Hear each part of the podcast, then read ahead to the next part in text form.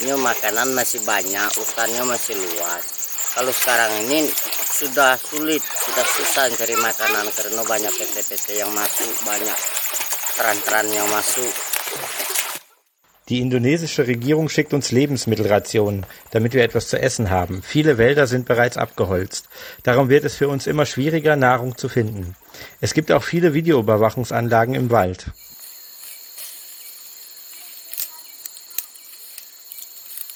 Ein Fußweg führt in den Bukit Dua Blas Nationalpark in Jambi. Das ist das Zuhause der nomadisch lebenden indigenen Orang Rimba in Sumatra. Die Insel ist Teil Indonesiens gelegen im Indischen Ozean. Als sich in der indigenen Gemeinde Tumengung Grip im August 2021 der Tod in Gestalt von Covid-19 niederließ, suchten Dutzende Menschen Zuflucht im Wald, um dort ihr traditionelles Isolationsritual Bisandindong zu praktizieren. Bei dieser jahrhundertealten Tradition isolieren sich die Orang Rimba in einem selbstgestalteten Lockdown tief im Wald und schotten sich von der Außenwelt ab. Wenn jemand erkrankt, wird die Person 10 bis 15 Meter von den anderen entfernt unter Quarantäne gestellt. Während der Besandindong lebte die Gemeinschaft in Hütten außerhalb des Bukit Blas Nationalparks. Als ihnen die Lebensmittel ausgingen, suchten die Tumengung Grip tief im Wald nach einer großen Süßkartoffel und einer ansonsten giftigen wilden Jamswurzel, die erst nach einer Woche sicher verarbeitet und konsumiert werden kann, genannt Gadung. Egal wie sehr wir uns anstrengen, wir können nur etwa zwei Kilo Gardung pro Tag ernten. Das reicht nicht aus, um zehn Kinder zu ernähren, sagt Nelitis, der selbst fünf Kinder hat. Ein anderes Mitglied der Tumengung Grip, Sekula, erzählte von einer ähnlichen Erfahrung. Er verkaufte bis vor kurzem für 25.000 Rupien, etwa 1,50 Euro, heruntergefallene Palmkerne, die er von den Plantagen anderer Leute auf der Suche nach etwas Essbarem mitgehen ließ – Falls er erwischt wird, hat das harte Konsequenzen, denn technisch gesehen ist es Diebstahl. Brabung, der Schamane der Gemeinschaft hingegen, lebt nur von seinem Süßkartoffelfeld. Wir müssen jeden Tag unter der sengenden Sonne auf dem Feld arbeiten und gleichzeitig Schädlinge wie Affen im Auge behalten, sagt er. Manchmal fasste er tagelang, bevor er von Unternehmen, die in der Gegend tätig sind, Lebensmittelhilfe erhielte. Die fortschreitende Rodung von Land für Plantagen und Wohnhäuser hat den Lebensraum der Orang Rimba im Wald verringert. Obwohl einige von ihnen in von der Regierung bereitgestellten Häusern leben, sind sie weiterhin auf den Wald als Nahrungsquelle angewiesen. Der Nationalpark und seine Umgebung deckten einst die Grundbedürfnisse der Orang Rimba. Heute sind rund 60.000 Hektar unter Naturschutz gestellt. Der Rest wurde in Plantagen und Arbeiterinnenwohnungen umgewandelt. Infolgedessen ist das ökologische Gleichgewicht des Waldes gestört. Die Oranrimba haben mit Affen, Stachel und Wildschweinen zu kämpfen, die oft ihre Ernte zerstören. Ab und zu beten die Schamanen in einem speziellen Ritual namens Bala zu ihren Gottheiten. Wenn unsere Gebete erhört werden, wird der Ausbruch der Krankheit ausbleiben, sagt Prabung. Aber heutzutage, so fügte er hinzu, werden die Gebete offenbar nur noch selten erhört. Er bemerkt auch, dass viele Oranrimba jetzt Nutztiere essen was eigentlich ein Tabu ist. Der schlechte Zustand des Waldes zwingt uns dazu, verbotene Lebensmittel zu essen, wie zum Beispiel verarbeitete Produkte. Das ruiniert unsere Gebete. Eigentlich dürfen wir nur organische Lebensmittel essen, die uns Mutter Natur zur Verfügung stellt, fuhr er fort. Und es wird immer schwieriger, verkäufliche Rohstoffe im Wald zu finden, sagt Nelitis. Der Preis für Kautschuk ist gesunken, während Rattan und das Harz des Drachenblutbaumes keine Rupie mehr wert sind.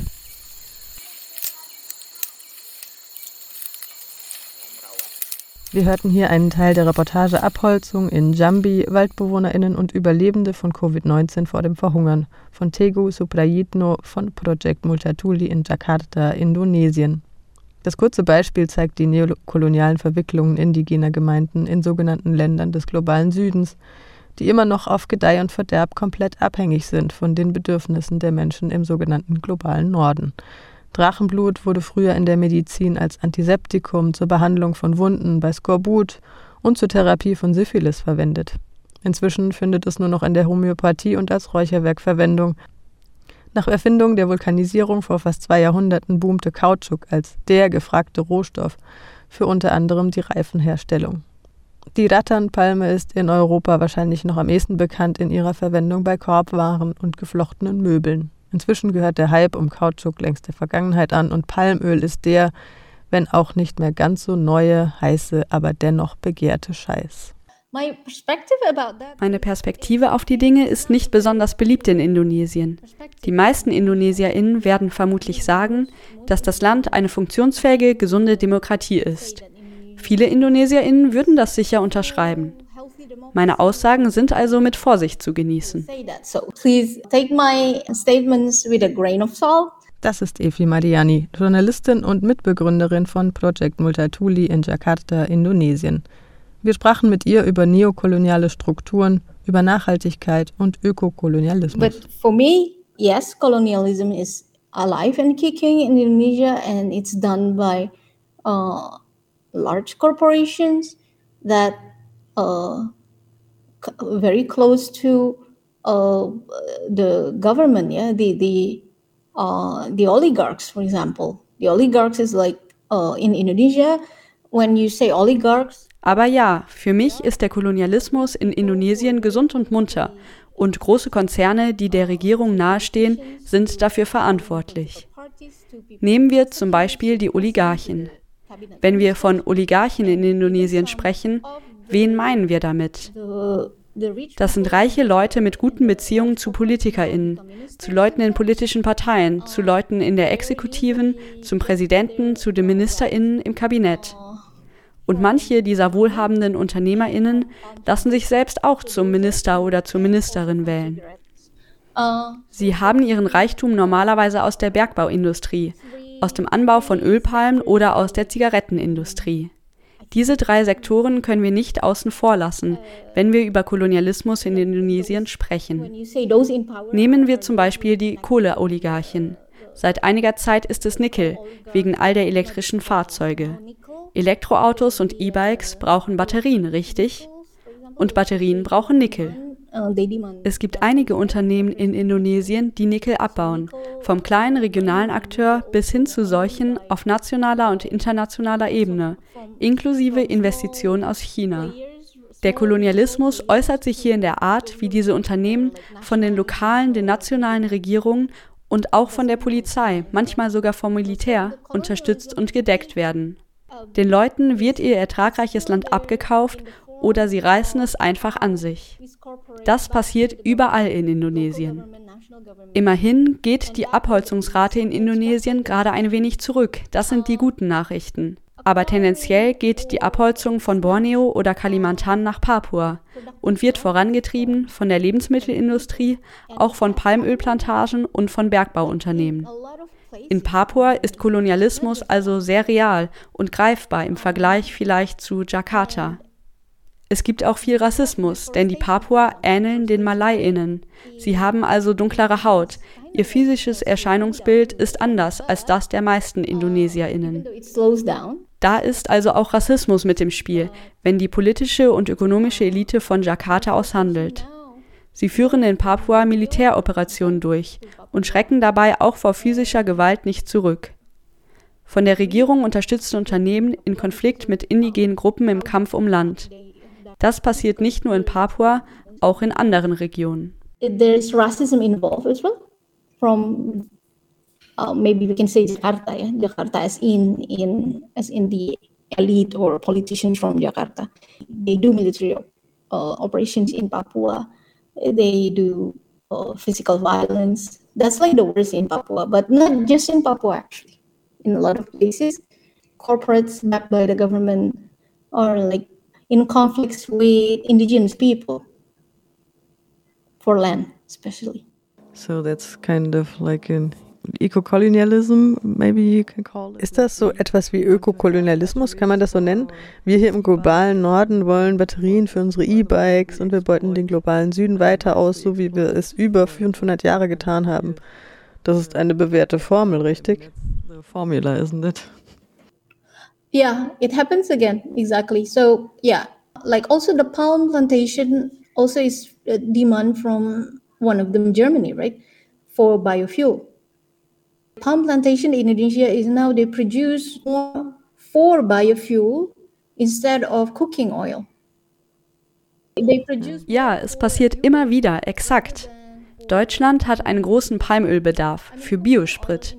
Der Ölpalmenanbau in Indonesien wird also gerade mehr für Biodiesel als für Speiseöl gefördert. Sie produzieren mehr für Europa als für die indonesische Bevölkerung, damit die etwas zu essen hat. Speiseöl ist in Indonesien ein Grundnahrungsmittel. Jeder Haushalt hat Speiseöl aus der Ölpalme.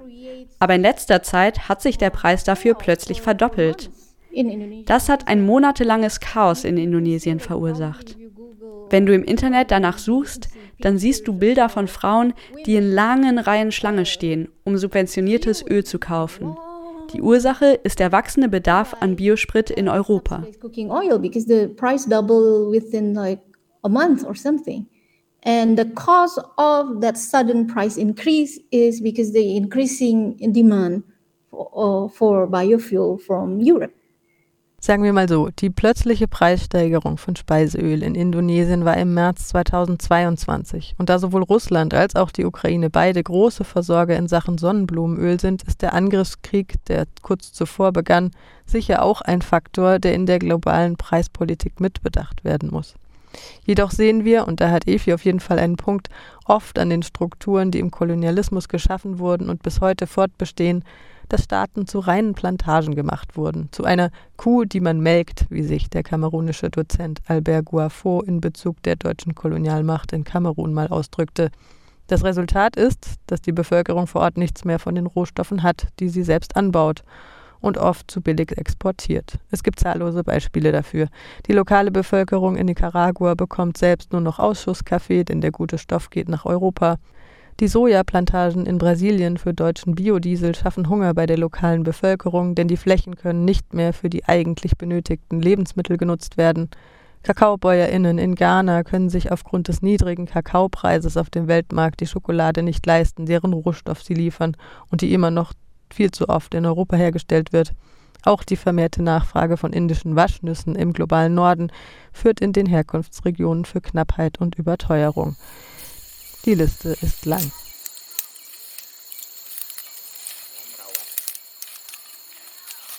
Wir hören nochmal Efis Kollegen Tegu Soprayitno von Project Multatuli. Er lebt in der gleichnamigen Hauptstadt der Provinz Jambi auf Sumatra. Bevor er Zugang zu der Gemeinschaft der Indigenen oder Nrimba bekam, musste er erst glaubhaft versichern, dass er keinen Covid hat.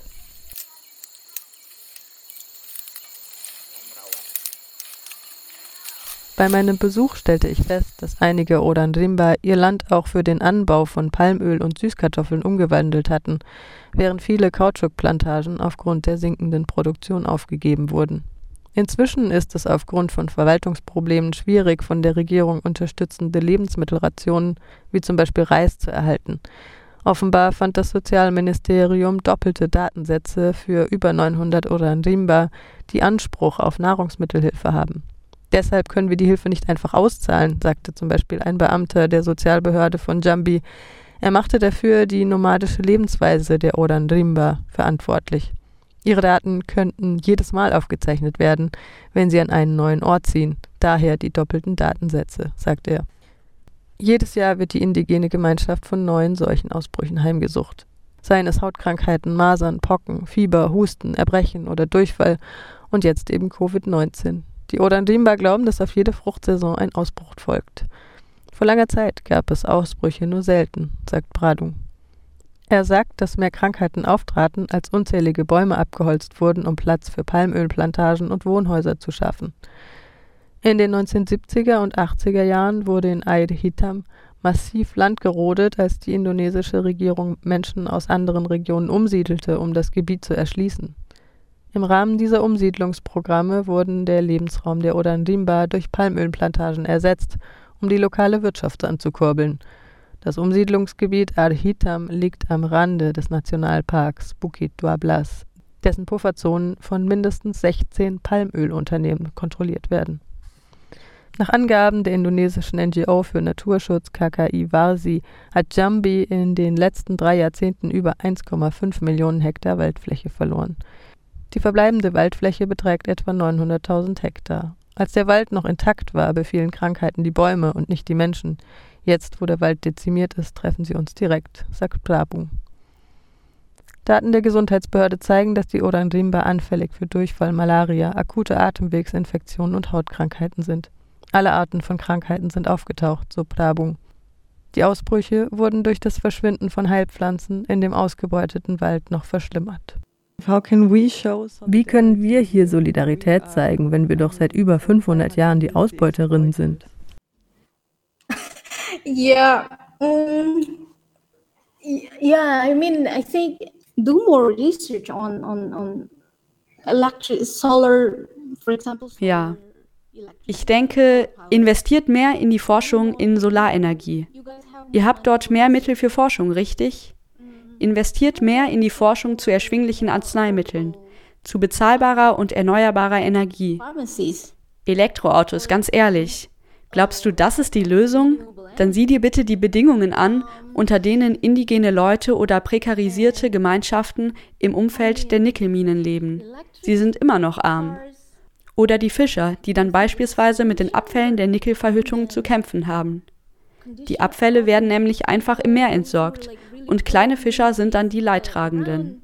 Wir haben mal eine Reportage darüber gemacht, auf einer sehr, sehr kleinen Insel der Molukken in Indonesien. Dort werden gerade zwei Nickelhütten gebaut, auf dieser kleinen Insel. Und sie haben den Leuten ihr Land weggenommen, ihre Plantagen, ihre Lebensmittel, ihre Existenzgrundlage, um diese Hütten zu bauen. Und haben ihnen sogar den Weg zum Meer weggenommen. Small fishermen will be the one who's like uh, we actually ran a story on a, very small island, very very small island in in Maluku in Indonesia, that has uh, two smelters uh, being built on that small island, and they they took people's uh, lands, yeah, uh, people like plantation, people's food livelihood to build that smelter, and also to Vielleicht helft ihr uns, den Kapitalismus zu beenden. Ich weiß nicht. Gute Idee. Was glaubst du? Ich weiß nicht. System is the crisis. Das System ist die Krise. Yeah, I mean, you you guys talk a lot about climate change, and also journalists in Indonesia get a lot of fellowship for writing about climate change, but from Europe, from the US, Ihr redet in Europa so viel über den Klimawandel und auch hier in Indonesien ist es für Journalistinnen so etwas wie ein Trend, über den Klimawandel zu schreiben. Aber eben aus einer US-amerikanischen oder europäischen Perspektive. Ja, der Klimawandel ist real, er ist hier. Aber die Lösung dafür können nicht Elektroautos sein, die nicht besonders umweltschonend sind, oder Biosprit, der auch nicht besonders umweltverträglich ist. Or maybe just listen to us more. Ich kenne die Lösung nicht. Vielleicht auch einfach das.